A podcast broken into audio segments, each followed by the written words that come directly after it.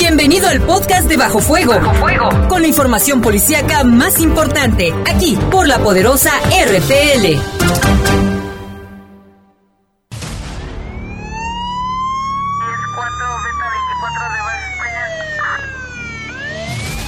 Los servicios informativos de la poderosa RPL presentan el noticiario policiaco de mayor audiencia en la región. Bajo fuego. Notas, comentarios y más. Jaime Ramírez, Lupita Tilano, Iván Rivera y Lalo Tapia. Trabajamos en conjunto para mantenerte informado de los sucesos más importantes ocurridos al momento. Ocurridos al momento. En Bajo Fuego, tu opinión es importante. Comunícate al 477-718-7995 y 96. WhatsApp 477-147-1100. En Bajo Fuego, esta es la información.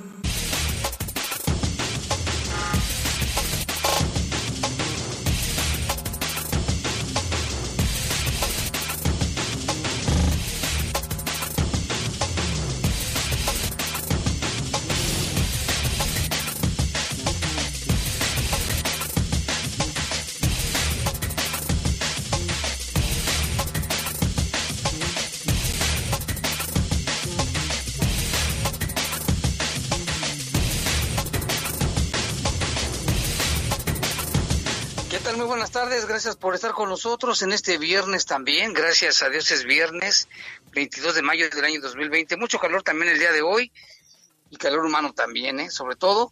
Les saludamos con gusto en controles Jorge Rodríguez Sabanero, control de cabina, nuestro compañero Brian Martínez y en la conducción. Guadalupe Atilano, buena tarde Jaime, bien lo mencionas, hace calor. Estamos a 31 grados centígrados que es la máxima, y, y la mínima es de 12 grados. El día de hoy se registró muchísimo calor. También mencionarles, Jaime, que septiembre y octubre serán los meses más intensos en cuestión de lluvias en territorio nacional. De acuerdo a la Comisión Nacional del Agua, se esperan entre 30 y 37 ciclones. Así que hay que estar preparados. Ahorita no hay probabilidades de lluvia, al menos por el día de hoy por el día de hoy. Así estaremos entonces. Muchas gracias. Yo soy Jaime Ramírez. Vamos a presentarle un avance de la información. Este viernes se registraron tres homicidios en León, entre estos un calcinado en el camino al Ojo de Agua. Los otros dos ocurrieron en la colonia Fragua y Paseo del Maurel. Vincularon a proceso penal a los seis presuntos responsables del homicidio del policía municipal Víctor y de su esposa, ocurrido hace una semana en el fraccionamiento El Faro. El conductor de un camión repartidor de refrescos atropelló a un motociclista en López Mateos y Libramiento. Le tendremos toda la información. Y miren, un elemento de tránsito, felicidades por él, capturó a un hombre con 105 envoltorios de droga. Mueren otras siete personas por coronavirus en las últimas horas aquí en el estado de Guanajuato. En información del país, trasladaron desde Chihuahua hasta el penal de Chiapas al líder del grupo de los nuevos aztecas, acusado nada más de delitos como homicidio y secuestro, muy peligroso. Y en información del mundo, la Universidad de Oxford hará pruebas de una vacuna contra el COVID-19 a 10.000 voluntarios. Parece que van, ahí van las, carreras de los países por las vacunas. Yo creo que sí nos van a dar una sorpresa pronto, ¿eh? Una buena noticia, qué bueno. Vamos a una pausa, Lupita, regresamos en un momento.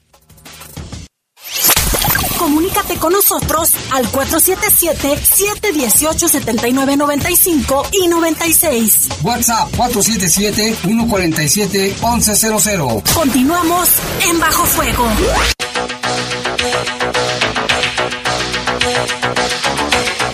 Siete con seis de la tarde, vámonos con información del país allá en Chihuahua con el fin de quitar presión a la violencia desatada por el cártel de los nuevos aztecas tras la detención de su máximo líder conocido como el iraquí.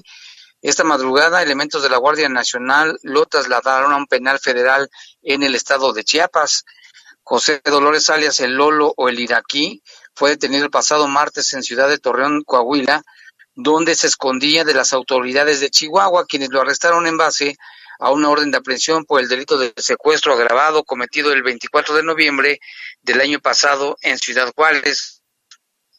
Además, el Ministerio Público y la Agencia Estatal de Investigaciones tiene abiertas otras 11 carpetas de investigación por el delito de homicidio agravado con arma de fuego en perjuicio de 50 víctimas. El arresto de este líder criminal provocó que sus secuaces llevaran a cabo seis ataques en contra de policías y sus cuarteles generales en Ciudad Juárez como presión o respuesta a las acciones de la Fiscalía de Chihuahua. El gobernador Javier Corral consideró que la detención del iraquí es muy relevante porque se trata de uno de los jefes de esa estructura criminal, quien tiene sumando un grupo muy amplio de sicarios en Ciudad Juárez, con varias carpetas de investigación abiertas en su contra. Desde su arresto, las corporaciones policíacas de Ciudad Juárez y la capital del estado se encuentran en código rojo, una alerta máxima para que los agentes extremen precaución y vigilancia en sus acciones. José Dolores, alias el Lolo o el Iraquí, será presentado en breve ante un juez quien definirá su situación legal. Y en otro hecho, Alfonso Isaac Gamboa Lozano, seguramente usted lo recuerda, porque fue exfuncionario en la administración del presidente Enrique Peña Nieto. Alfonso fue asesinado en Temixco, Morelos, junto a cuatro personas más durante un tiroteo registrado la noche del jueves. Esto se dio a conocer a través de un comunicado eh, fue la fiscalía de aquella entidad quien dio a conocer el hecho. De acuerdo a, al parte, Alfonso Isaac Gamboa Lozano, una de las víctimas del ataque, tenía 39 años de edad y fue titular de la Unidad de Política y Control Presupuestal de la Secretaría de Hacienda Federal durante el sexenio 2012-2018. Los hechos se registraron en la colonia Las Brisas, perteneciente al municipio de Temixco, allá en Morelos, y de acuerdo al C5I mencionan se recibió la llamada, se recibió el reporte aproximadamente a las 15:50 horas que en el fraccionamiento Las Brisas habrían escuchado detonaciones producidas por arma de fuego. Cuando acudieron al lugar los elementos pues se dieron cuenta que precisamente se había eh, registrado este tiroteo en el que perdieron la vida cuatro personas, entre ellos Alfonso Isaac Gamboa Lozano. Habrá que ver qué, en qué andaba, porque cómo es que lo mataron a él junto con otras personas. Vámonos hasta Jalisco porque allá en el Centro de Adaptación Social de Puente Grande, durante toda la mañana se hablaba de un intento de motín, se hablaba de heridos, se hablaba de detenidos, en el interior del mismo penal, pero ya la última información es de que murieron siete internos y hay nueve lesionados. Las autoridades penitenciarias descartaron que estos hechos hayan ocurrido como consecuencia de un intento de amotinamiento de tomar el control del centro penitenciario. Los hechos se generaron al mediodía de hoy al interior del Centro de Readaptación Social de Puente, Puente Grande en Jalisco, donde ocurrieron en el área de sentenciados, derivado en siete internos fallecidos tres de ellos con arma de fuego, cuatro por golpes y además se aseguraron dos armas, un artefacto explosivo de fabricación casera y además hay nueve personas lesionadas que ya se trasladaron a diversos hospitales. Las autoridades del penal descartaron que estos hechos hayan ocurrido como consecuencia de un intento de amotinamiento o de tomar el control del centro derivado de la situación de emergencia por el coronavirus.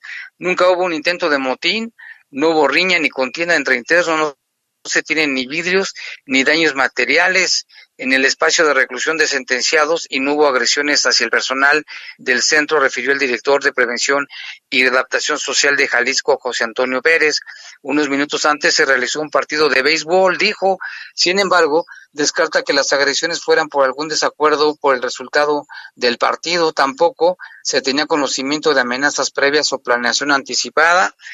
Eh, por agredirse entre varios grupos. Personal del propio centro logró detener a cinco internos quienes realizaron la agresión directa a los reclusos y se confirma que se escucharon entre seis y siete disparos.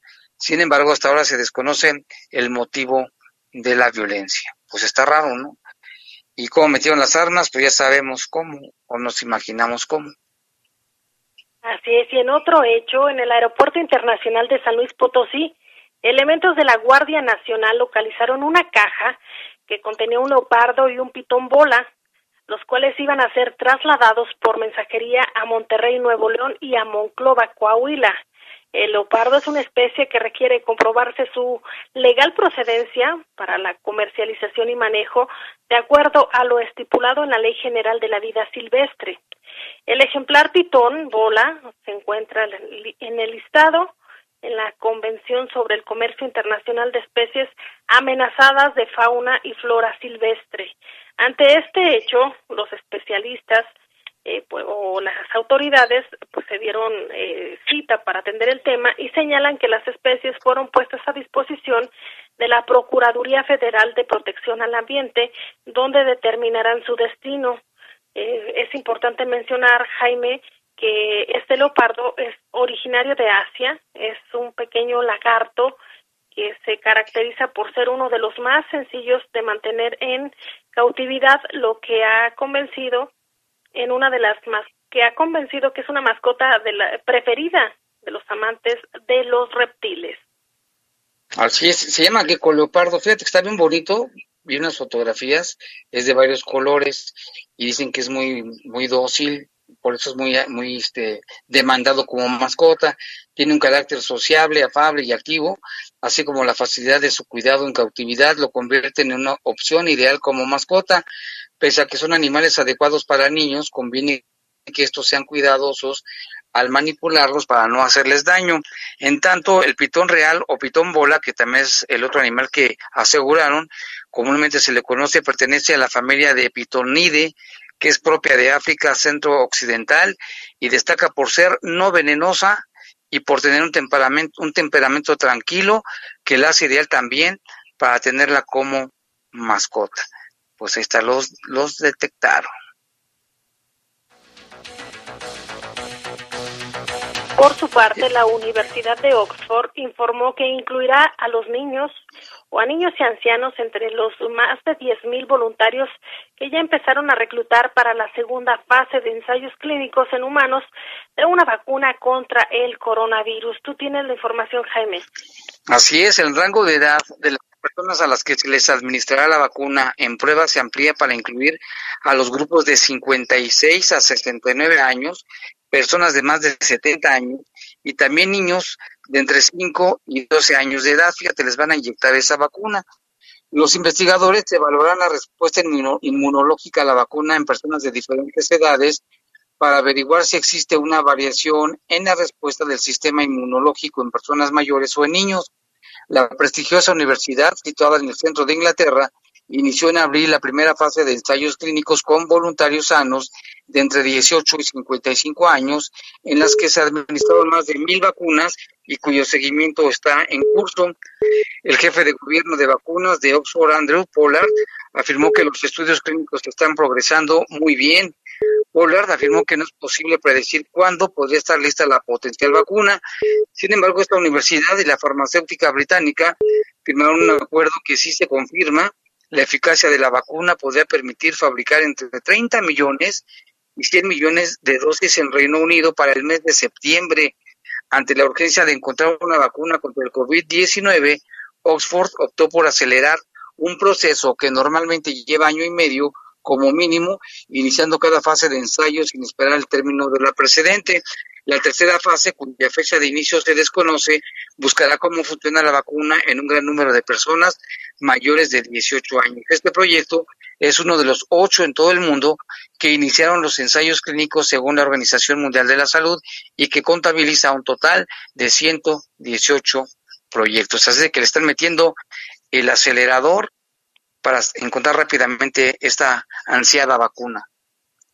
En Estados Unidos también están haciendo lo propio y es que ya se apartó casi un tercio de las primeras mil millones de dosis de una vacuna experimental contra el COVID-19 que se está desarrollando en una empresa farmacéutica anglo-sueca al comprometer 1.200 millones de dólares en momentos en que las potencias del mundo se abastecen de terapias y fármacos para revivir sus economías. Cabe mencionar que aunque hoy no existe una fórmula probada y eficaz para bloquear el coronavirus en humanos, las vacunas potenciales son consideradas por los líderes mundiales como la única forma de retomar la eh, de, retomar pues la actividad económica una vez que ya se pueda pues erradicar esta pandemia, Jaime. Así es, y después de que el presidente Donald Trump exigió una vacuna, el Departamento de Salud acordó proveer hasta 1.200 millones de dólares para acelerar este proyecto de la empresa AstraZeneca y asegurar 300 millones de dosis para Estados Unidos, o sea que ya hizo su apartadito. El acuerdo con Estados Unidos permitirá seguir la siguiente etapa, la fase 3, de los ensayos clínicos que se realizará con la participación de 300 mil estadounidenses. AstraZeneca, con sede en Cambridge, en el Reino Unido, dijo que concluyó, acuerdos para entregar al menos 400 millones de dosis de la vacuna y asegurar la capacidad de manufactura de 1.200, de mil millones de dosis, con las primeras entregas que comenzarían en el mes de septiembre. La compañía ya acordó entregar 100 millones de dosis para la población del Reino Unido y 30 millones de unidades serán enviadas a partir de septiembre en Estados Unidos. Los ministros han prometido que Reino Unido será el primer país con acceso a esta vacuna. Pues claro, ¿no? Pero Estados Unidos dice, yo también quiero mi lugar, apártenme, ya dio, dio esta cantidad de dinero. Por su parte, la Organización Mundial de la Salud dijo que Sudamérica se ha convertido en un nuevo epicentro de la pandemia del coronavirus, en particular Brasil, que es el país más afectado. El responsable de situaciones de emergencias de la Organización Mundial de la Salud, Michael Ryan, señaló que hay mucha preocupación en torno a esos países. Pero recordarás, Jaime, que eh, autoridades eh, de, de, primer nivel mencionaban que no existía el coronavirus y que, que no pasaba nada, que era una gripilla y ahora eh, Brasil es uno de los países que tiene un gran número de fallecimientos y de contagios por COVID-19. el número uno ahorita en Sudamérica. Y en otra información, el que fue al mayordomo de la Casa Blanca bajo 11 administraciones, Wilson Roosevelt German, murió a los 91 años de coronavirus, según informó su familia a medios estadounidenses. Esta persona entró a trabajar en la Casa Blanca en el año de 1957 con el republicano David Eisenhower entre 1953 y 1961 de presidente y se retiró en el 2012 durante el mandato de Barack Obama. Aunque empezó como limpiador, tardó poco en ocupar el puesto de mayordomo, un ascenso promovido por la ex primera dama Jacqueline Kennedy, durante la presidencia de su marido John F. Kennedy, según reveló una nieta de German a la afiliada local de Fox News en Washington. Era un hombre tranquilo pero severo, muy generoso, nunca se molestó ni se quejó, siempre dijo que vivió una vida bendecida. La muerte de German provocó el lamento de varias familias de presidentes como los Obama, los Bush y los Clinton. y después de un trágico accidente aéreo en la ciudad de Karachi, Pakistán, se informó que al menos 73 personas han perdido la vida y 25 más resultaron heridas. Se han confirmado dos supervivientes, entre ellos el consejero de un importante banco. Un funcionario de la Autoridad de Aviación Civil pakistaní apuntó que el siniestro probablemente se deba a un fallo técnico. 73 muertos por lo menos, son muchos, ¿eh? En un accidente aéreo. Son las 7 con 20, una pausa, regresamos.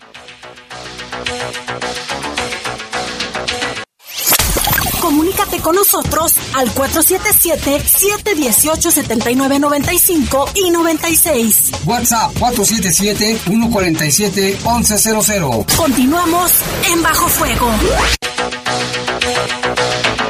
Ya son las 7 con 22 de la tarde y bueno, como mencionamos al inicio, está haciendo mucho calor. Creo que también ha sido uno de los días más calurosos. Vamos con información. La Fiscalía General del Estado logró vincular a proceso y prisión a los seis imputados en el homicidio de un policía y de su esposa el pasado viernes en el fraccionamiento El Faro León. Los implicados son José, Edgar, Christopher, Ángel, Rafael y Oscar. todos ellos imputados por el delito de homicidio calificado en agravio de un elemento de seguridad pública y de su esposa, quien estaba embarazada, por lo que también se les imputó el delito de aborto en hechos ocurridos el pasado viernes 15 de mayo.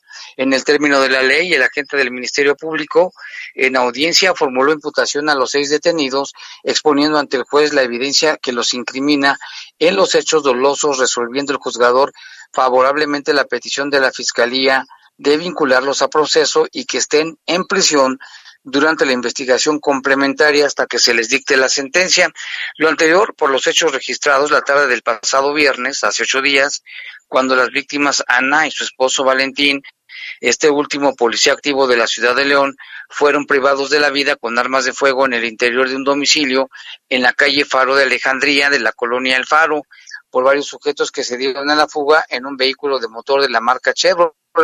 Los hechos fueron reportados al sistema de emergencias, por lo que elementos de seguridad desplegaron una operatividad y en la calle Brasilia de la colonia El Cortijo fue ubicado e interceptado el vehículo de motor con las características descritas como el que fue usado para escapar del lugar del crimen, minutos después el cual era tripulado por los seis indiciados, los cuales fueron puestos a disposición del Ministerio Público. Y aquí hay que recordar que fue la Policía Municipal la que se movilizó de inmediato y afortunadamente se logró la captura de estos seis criminales que ya están tras las rejas. Y también aquí en el municipio de León, en el camino al Ojo de Agua de los Reyes, de la comunidad Ojo de Agua de los Reyes, eh, se encontró un cuerpo humano, eh, lo que parecía a simple, a simple vista, eh, se presume era un hombre que se encontraba boca abajo y calcinado. De acuerdo al parte de la Secretaría de Seguridad Pública, en el lugar se encontraron siete casquillos percutidos sin, sin apreciarse el calibre aún y se dio conocimiento a la Fiscalía General del Estado para que determine eh, y esclarezca este eh, la identidad de esta persona que fue localizada, como le decimos, en la comunidad de Ojo de Reyes. Ojo de agua de los reyes. Agua de los reyes. Y es que ahí, Lupita, ¿te acuerdas que también recientemente ha habido otros casos de calcinados? Seguramente son los mismos. Y aquí lo que llama la atención es que seguramente ahí sí lo, lo mataron y ahí lo quemaron. En otros casos nada más han encontrado el cadáver tirado y quemado, pero ahora lo que hace suponer con los casquillos de que ahí mismo lo ejecutaron y después le prendieron fuego.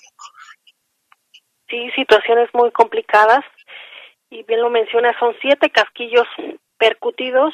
Eh, los que se encontraron en el lugar, tiene razón Jaime, la mayoría habían sido sí cuerpos ya con esta mecánica de los hechos que resultaban calcinados, pero sí, eh, llegaban y los tiraban seguramente. Y aquí en ese lugar se ve muy despoblado y muy, muy lejano, seguramente yo creo que gente cercana por ahí ni escuchó los disparos. En fin, ya la fiscalía está bajo la pista para encontrar a los delincuentes. Y en otra información también, en la Cañada La Patiña, esquina Cañada de la colonia La Fragua, aquí en León, también se reportó una persona eh, fallecida y un lesionado por proyectiles de arma de fuego. La persona que falleció conocía nada más como el Chavo y el lesionado se llama César Antonio y tiene 17 años de edad. Él presenta una herida en la pierna y otra en el abdomen de los probables responsables, únicamente se dijo que iban a bordo de un automóvil de color rojo. Y ahí no para porque también se registró otro fallecido por arma de fuego. Aún no ha sido identificado. Únicamente señalan el hecho se registró en Paseo del Maurel, esquina Costa Azul de la colonia Paseos del Maurel. Respecto a las lesiones, señalan eh, recibió una en tórax y otro otro impacto en cráneo. De los probables responsables señalan huyeron a bordo de una motocicleta. Tres el día de hoy. vamos con otra información, también un trágico accidente o percance ocurrió hoy muy temprano a las ocho con veintidós allí en el Boulevard Morelos, esquina con López Mateos, en la colonia La Medalla, muy cerquita del Parque Metropolitano. Por la mañana empezamos a recibir varios reportes de que en el lugar había bastante tráfico, que se buscaran vías alternas y resulta que también nos habían reportado un accidente. Después ya se supo que había una persona fallecida y un detenido en choque motocicleta contra camión. El fallecido no está identificado y conducía la motocicleta. El detenido se llama Noé, conductor del camión de una empresa refresquera. Los vehículos involucrados es una moto Curasai de color azul y el camión de la empresa refresquera de aguas negras norteamericanas, ya sabe usted cuál es. Ahí, bueno, se habla de que el choque contra motocicleta quedan bajo resguardo los dos vehículos. Tránsito municipal detuvo a un, bueno, esto fue lo del, lo del, lo del camión, fue muy temprano, llegaron ahí muchas personas. Los que llevaban el camión, conducían el camión eran dos jóvenes que se detuvieron de inmediato y esperaron ahí a las autoridades. Y hay un video que circuló en redes sociales donde se ve el momento en que el vehículo, ya tendrán que decir los peritos cómo estuvo la mecánica de los hechos, pero lamentablemente murió una persona. Y por otra parte, elementos de, de tránsito lograron apoyar también en un, en un en la detención de un hombre que traía 105 envoltorios de droga. De acuerdo al parte de la Secretaría de Seguridad, señalan que así eh, para inhibir, eh, se comentan que participaron estos elementos para inhibir el delito. Respecto a la manera en que operaron, señalan que fue en diferentes partes de la ciudad esos operativos en los que contribuye elementos de tránsito para fortalecer la seguridad de los leoneses. Y respecto a, a los hechos, el jueves 21 de marzo se realizó un dispositivo en la zona de la colonia Jardines de Jerez. Ahí se detuvo o se tuvo resultados importantes, eh, se pudo obtener, por ejemplo, detener a un motociclista, a un motociclista, perdón, por la posesión de 105 envoltorios de presunto cristal. El detenido circulaba sobre el Boulevard San Pedro a bordo de una motocicleta color gris sin placas de circulación o las placas eran de la Ciudad de México, es lo que se comenta, y el motociclista se identificó con el nombre de Juan José, de 20 años de edad. Así la motocicleta y los envoltores fueron asegurados y puestos a disposición de las autoridades y los agentes de tránsito realizaron 10 multas a motociclistas por alguna falta al reglamento de policía y vialidad, principalmente por no traer luces, no portar casco de seguridad, entre otras, y dos motocicletas fueron llevadas a una pensión. El operativo dio inicio a las cuatro de la tarde y terminó una hora y media después. El estado de fuerza fue de una unidad con dos elementos y tres motociclistas. Y es que precisamente estaban realizando esta revisión, detienen a esta persona y le van encontrando su cargamento de cristal.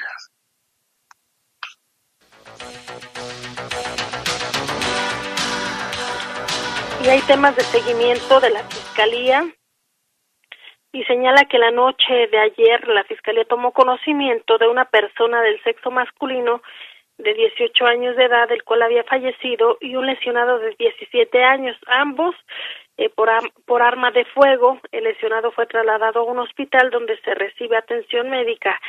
Eh, los hechos fueron en la calle Antonio Martínez Aguayo de la colonia Fragua, donde peritos criminalistas recabaron indicios balísticos durante el procesamiento de la escena, encontrándose en proceso las indagatorias para el esclarecimiento de los hechos por parte de la unidad especializada en investigación de homicidios. Así esto ya es la intervención directa de la Fiscalía que es precisamente la que persigue los homicidios y trata de esclarecerlos y detener a los presuntos responsables. También la unidad especializada en investigación de homicidios la tarde de ayer inició indagatorias en torno a una persona, a un hombre de 43 años de edad que murió por armas de fuego, la cual se encontraba dentro de un vehículo de motor en la Avenida Olímpica, en la colonia San Francisco de Asís. Peritos criminalistas recabaron indicios, entre ellos elementos balísticos, que fueron preservados para su análisis, encontrándose en proceso las indagatorias para esclarecer los hechos. Es el caso del operador de un taxi de plataforma que se inicialmente se reportaba ¿no? que lo habían perseguido, lo interceptaron y le dispararon. Ya la unidad de investigación de homicidios está trabajando en el caso. Y en Salamanca se recibe notificación de una persona sin vida en la colonia El Vergel. los hechos ocurridos este 21 de mayo y lo que comentan es que el fallecido contaba con 30 años de edad. Al preservar el lugar por parte de la Fiscalía, personal ministerial tiene a la vista el área de la cochera de un inmueble, un vehículo eh, un, un vehículo color rojo, perdón, color negro. Y detrás de este, a la altura de la puerta de acceso, se ve un masculino, quien presentaba impactos producidos por arma de fuego y ya la fiscalía está investigando también este caso. Esto es Salamanca y vámonos hasta Irapuato, que está muy cerca de Salamanca. También ahí reportaron a la Fiscalía General del Estado a una persona sin vida en la comunidad de San Antonio el Chico. Al acudir allí, elementos de la agencia de investigación observaron a un hombre que presentaba lesiones por arma de fuego. Se realizaron labores para señalar, levantar, embalar y entregar la evidencia física a los servicios periciales o al Ministerio Público conforme a las instrucciones y en términos de las disposiciones aplicables. Fíjate, todo muchos municipios, todo el estado tiene casos de homicidios en las últimas horas. En Irapuato, de hecho, se registró otro caso similar, Jaime, donde también la Fiscalía tomó conocimiento de dos personas sin vida.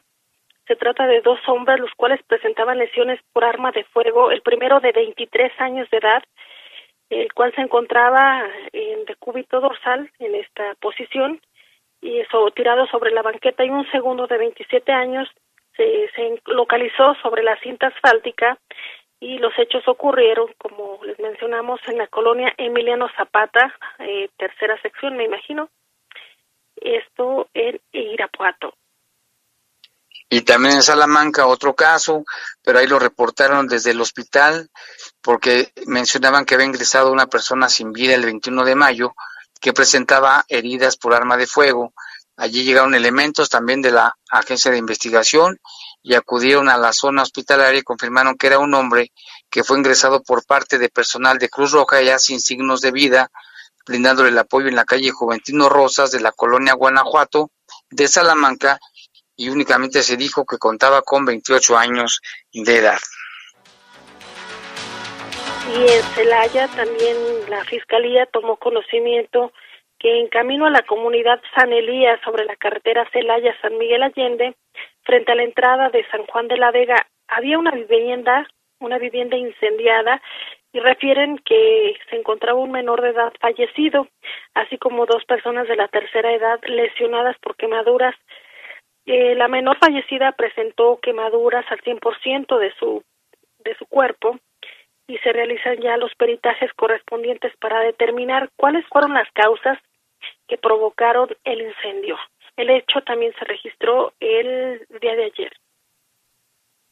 Pues qué terrible, ¿no? Este ya fue un incendio y pues lamentablemente una menor que murió totalmente calcinada y personas mayores que estaban en el lugar, pues ya están investigando qué fue lo que ocasionó este incendio y hay que recordar, Lupita, que tengan mucho cuidado con todas las instalaciones de gas dentro de las casas, las oficinas, las empresas, pero en las casas también a veces desdeñamos una pequeña fuga, un, un este, una conexión mal hecha y hay que tener mucho, mucho cuidado. Sí, sobre todo ahorita que están los pequeños en el hogar, y que todo a veces les parece curioso, se les hace fácil, así que tiene que ser supervisado por un adulto para prevenir este tipo de accidentes o bien lo que recomendaba bomberos ya hace algunos meses Jaime el no dejar veladoras encendidas y salir de la calle porque puede provocar un accidente, un incendio que puede terminar con todo su patrimonio. Sí, no es terrible hay que tener mucho cuidado. Lo hemos comentado muchas veces aquí en Bajo Fuego, Lupita, de que las personas deben tener mucho cuidado con sus instalaciones eléctricas, no dejarlas para mañana, hay que tener mucho, mucho cuidado. Y otra información, elementos de las Fuerzas de Seguridad Pública del Estado, en coordinación y apoyo de autoridades federales, aseguraron sobre la carretera federal 45 un camión de carga que fue reportado como robado unos, unas horas antes. Luego de un reporte del sistema de emergencias 911 se mencionó sobre el presunto robo de un camión y en ese momento elementos de las fuerzas de seguridad pública del Estado implementaron un operativo de búsqueda. Al poco tiempo ubicaron la unidad referida en ese reporte en las inmediaciones de un camino de terracería que conduce a las comunidades de la Norita, la estancia en ese municipio. Luego de cotejar los datos de la unidad marca Dale, color blanco, tipo chasis, cabina sin, sin placas de circulación, a través del sistema C5 se corroboró que se trataba de un camión robado apenas un poco, un poco antes, menos de una, una hora antes. Tras lo anterior, la unidad fue puesta a disposición de las autoridades competentes. Y en otro orden de ideas, pero no menos importante, ponga usted atención, por favor, porque el Consejo Estatal de Protección Civil aprobó el plan de contingencias para la temporada de lluvias y ciclones tropicales 2020 en contexto con el COVID-19, que sabrá usted que está muy de moda el tema y señalan que esto durante la segunda sesión ordinaria del Consejo Estatal de Protección Civil que se realizó de forma virtual. En esta sesión se contó con la participación del Coordinador Nacional de Protección Civil David León Romero y autoridades eh, del Estado de Guanajuato como es el Coordinador Estatal de Protección Civil Luis Antonio Huereca Pérez. Ya dieron a conocer cuáles son las consideraciones y cómo estará el plan que ha sido adecuado y y ha sido tomado en cuenta este, en la actual situación que se vive por el COVID-19. Dicen que tienen consideradas acciones complementarias en las medidas sanitarias emitidas por la Secretaría de Salud. Esto incluye escenarios de posibles riesgos y recomendaciones para las instalaciones de salud, así como acciones para la instalación y administración de refugios temporales en contexto con el COVID-19. Se indicó que se tienen pronosticados de 30 a 37 fenómenos, fenómenos ciclónicos en los océanos Pacífico y Atlántico, por lo que se espera una importante presencia de lluvias en territorio nacional. Con la participación del personal de la Secretaría de Salud del Estado se dio a conocer el panorama actual de la situación del COVID y también los integrantes del Consejo Estatal de Protección Civil expresaron su inquietud ante las noticias de que podría desaparecer el fideicomiso del Fondo de Desastres Naturales, toda vez que este mecanismo de es un mecanismo de ayuda y ha permitido atender financieramente los efectos de los desastres naturales. Jaime, recordarás también, y usted que nos escucha, que ha habido lluvias intensas en, en años anteriores en las que hay lugares, eh, por ejemplo, en, el campo, que se han perdido las cosechas totalmente debido a, las lluvias. También se ha registrado en ciudad eh, situaciones muy desastrosas y, y es lo que preocupa que pueda desaparecer también este fideicomiso. Sí, como otros fideicomisos que han tratado de quitar o que ya han quitado, pues este es de vital importancia. Yo creo que este no debían ni de tocarlo, dejarlo ahí, pero bueno, vamos a esperar. Y por otra parte, bueno, pues el plan de protección civil ante los ciclones ahora tiene el añadido precisamente de que estamos en, en la pandemia, porque habrá refugios también aquí, entonces, ¿qué va a pasar con la sana distancia? Si tienen que evacuar gente, si hay, este, pues como te digo, refugios a donde lleven a personas afectadas, pues habrá que tener mucho cuidado por lo del coronavirus.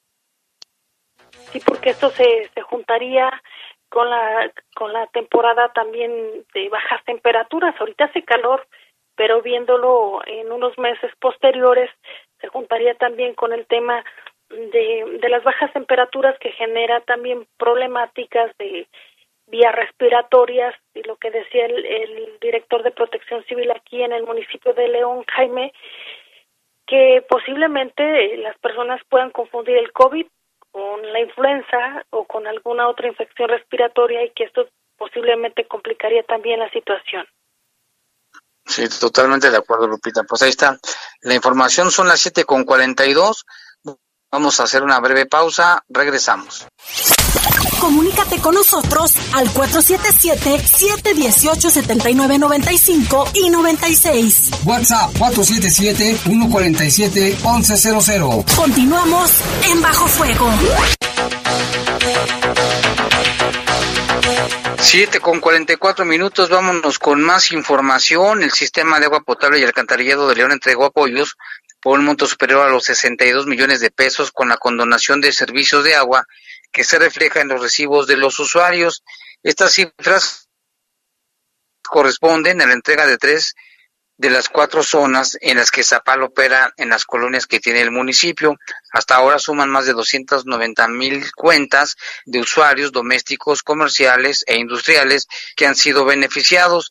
A más de dos, además, 220 mil cuentas se les otorgó el descuento del 100%. Para Rafael Sandoval, vecino de la colonia Barrio de Santiago, la condonación del pago del servicio de agua es un alivio ante la situación que se vive. La condonación Dice Zapal es automática para todos los leoneses. Aquellos usuarios que no rebasen los 14 metros cúbicos al mes, les aplicará el descuento del 100%.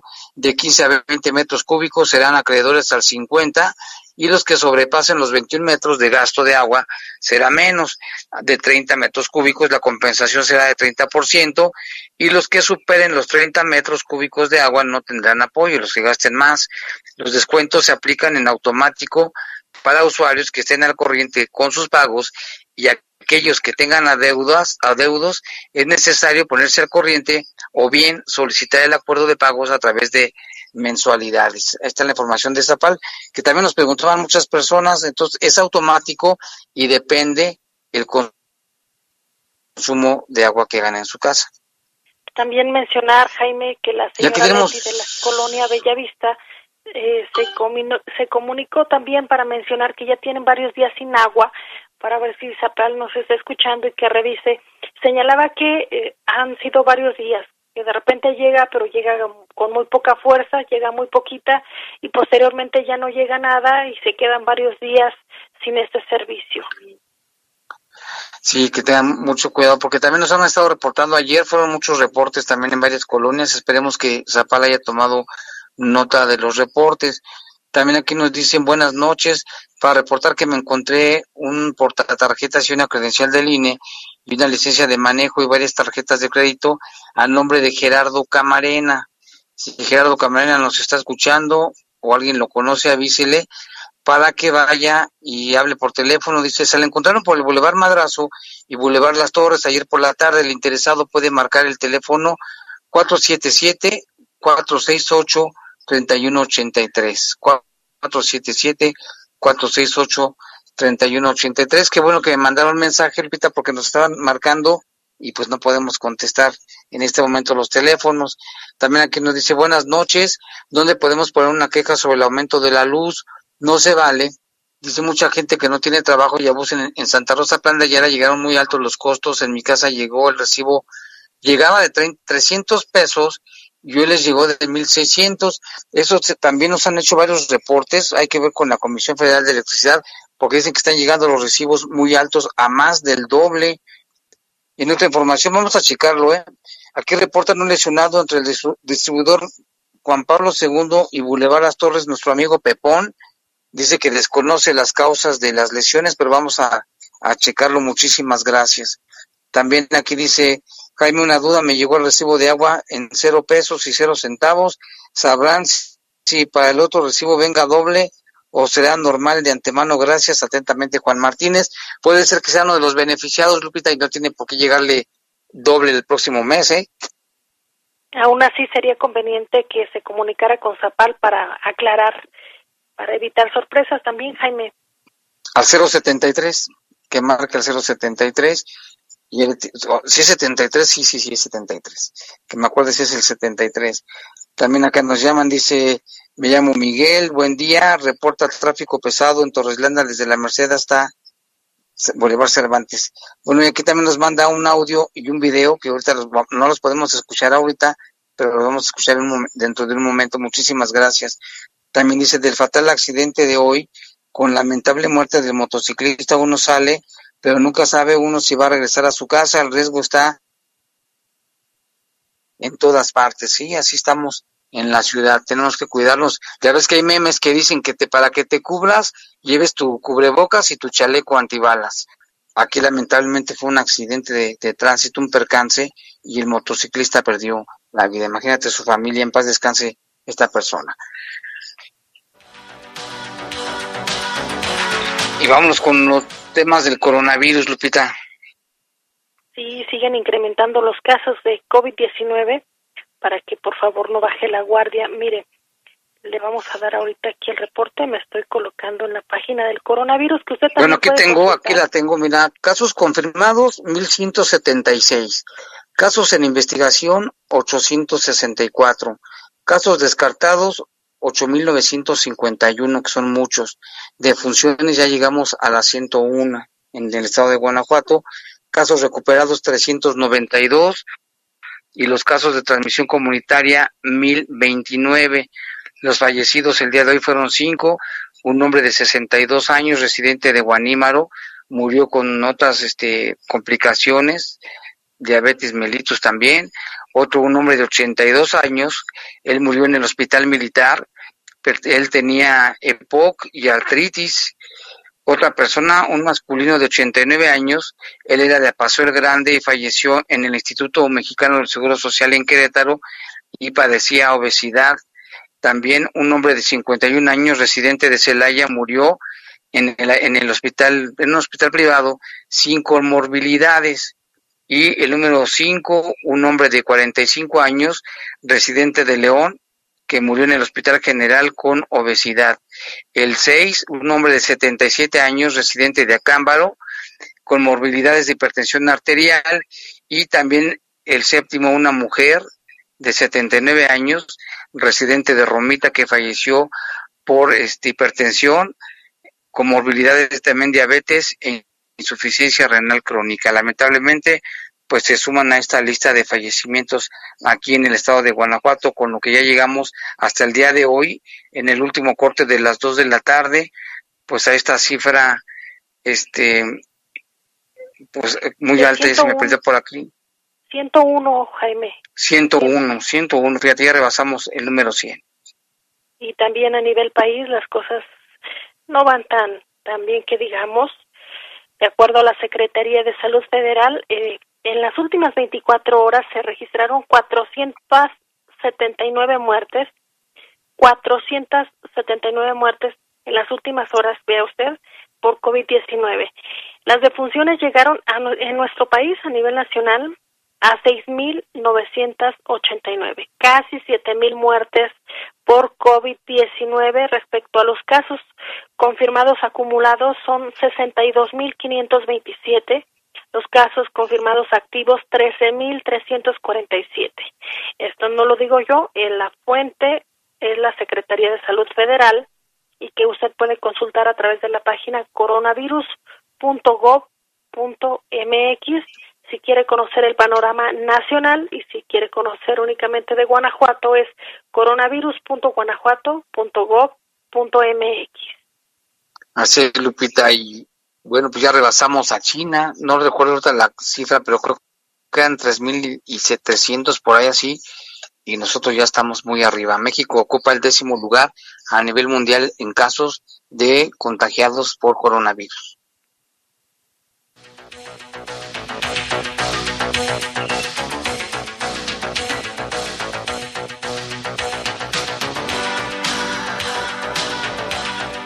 Bueno, vámonos con más información también. El arzobispo de León, Alfonso Cortés, pidió a las parroquias y también a las que acaten las medidas sanitarias para evitar más contagios. Tenemos la información con nuestra compañera Tere Vergés. El arzobispo de León, Alfonso Cortés, pidió a las parroquias y también a la sociedad que acaten las medidas sanitarias para evitar más contagios. Quiero finalmente, como lo he hecho en tantas ocasiones, eh, volver a pedirles que tengamos disciplina en lo que nuestras autoridades nos están pidiendo. El gobierno mm, y también nuestras autoridades de salud nos piden. Ayer estuvimos los obispos de, de, la, de la provincia pastoral, el arzobispo de Morelia, el obispo de Querétaro, el obispo de, Celaya y el obispo de Irapuato y un servidor estuvimos dialogando con el señor gobernador y con el doctor Daniel, el encargado de la, de la salud de nuestro estado. Y pues nos informaron de la situación, pues que todavía debemos hacer todo el esfuerzo, mucho depende de nuestra disciplina. Nos, eh, nos piden, por favor, que cooperemos a que todos salgamos bien de esta, de esta situación. Así es de que les pido que guardemos las normas que nos exige y les pido por favor a las parroquias, a las comunidades que, que observemos las normas que nos pide esta situación. Durante su mensaje semanal, el arzobispo también hizo un llamado para que la sociedad, la iglesia a través de sus parroquias y la escuela se unan para mejorar la educación. Esto indudablemente está muy ligado con cuidar la vida. Cuidar la, vida significa cuidarnos mutuamente, apreciarnos como personas, crecer. Y esto lo tiene que hacer la familia, lo tiene que hacer la parroquia, lo tienen que hacer las comunidades. Yo quisiera que un día en esta arquidiócesis nuestra, ayudados por todos, por mis hermanos presbíteros religiosos, fieles cristianos laicos, matrimonios, hiciéramos un, una relación, una amistad entre la familia, la escuela y la parroquia. Y los tres, esas tres comunidades, formar personas integralmente en todos los sentidos. Informó para el Poder de las Noticias Tere Vergés. Lo que hace el llamado del arzobispo, precisamente Lupita, porque también recibimos reportes de algunos templos donde hacen fiesta. Ayer nos mencionaban que en el templo de los castillos habían hecho un, hay una, una verbena o algo así con un baile y que había muchísima gente, así es de que entonces ahí está el llamado de nueva cuenta del arzobispo de León para que pues las parroquias y todas las iglesias hagan caso de las recomendaciones y no exponerse ni exponer a los demás. Hay que cuidarse, todavía vienen semanas fuertes en materia de contagios por COVID-19 y también se da a conocer que ante los diversos escenarios y desafíos que plantea la contingencia provocada por el coronavirus y con base en la tendencia actual de la curva de propagación del virus, el Pleno de la Asamblea General de la Comisión Estatal de Planeación de la Educación Superior consideró que no es posible el retorno presencial a las aulas en el mes de junio y que será necesario establecer protocolos para que de manera correspondiente el regreso a las actividades del sector educativo en modalidad presencial tenga como prioridad innegociable la salud y la vida de las personas. En dicha sesión participó el gobernador del estado, Diego Sino Rodríguez Vallejo, quien manifestó la necesidad de establecer una fecha de regreso a clases solo hasta que así lo aconsejen las condiciones de salud, es decir, que se prioriza la vida y hay que estar muy al pendiente, Jaime, de las fechas que puedan dar a conocer ya para retomar las actividades de forma presencial. Así es, que estar muy al pendiente. Aquí en Guanajuato también las clases en materia de educación, bueno, se pospusieron, ya la gente, los niños no pueden regresar ninguno, ni los estudiantes, precisamente pues para tener una mejor, con, tener un mejor control de la situación. También aquí nos manda una foto y nos manda saludos Farolito, al ratito que termine el noticiero voy a escuchar su audio, voy a ver sus fotos y sus videos, porque también los payasos están en problemas, ¿eh? Es uno de los sectores que no tienen trabajo, la están pasando muy mal y están pidiendo ayuda del gobierno estatal, municipal, federal, de quien sea, para que les eche la mano. Vamos a estar al pendiente de esta situación. También pueden acudir al Banco de Alimentos. Ella yo una información en la que hay muchas donaciones, de hecho se ha solidarizado también la ciudadanía con el Banco de Alimentos eh, para que las personas que están muy necesitadas puedan acudir a solicitar algún tipo de producto y que se les pueda facilitar también a través de este banco. Así es, y mira, más reportes de la luz. Dice, hola, buenas noches, ¿dónde podemos poner una queja sobre el aumento de la luz? No se vale. Mira la gente que no tiene trabajo y abusen. Esto es en Santa Rosa, Plan de Ayala, llegaron muy caros los recibos. Y nos están mandando más mensajes, por otras vamos a leer. Ya casi ya se nos terminó el tiempo, Lupita. Muchísimas gracias. Gracias al equipo. Nos escuchamos mañana a partir de las 8 de la mañana. Y pásela bien, cuídese mucho. Y si no tiene ninguna necesidad, no salga de su casa. Los servicios informativos de la poderosa RPL presentaron el noticiario policiaco de mayor audiencia en la región. Bajo fuego. Bajo fuego. Gracias por tu atención.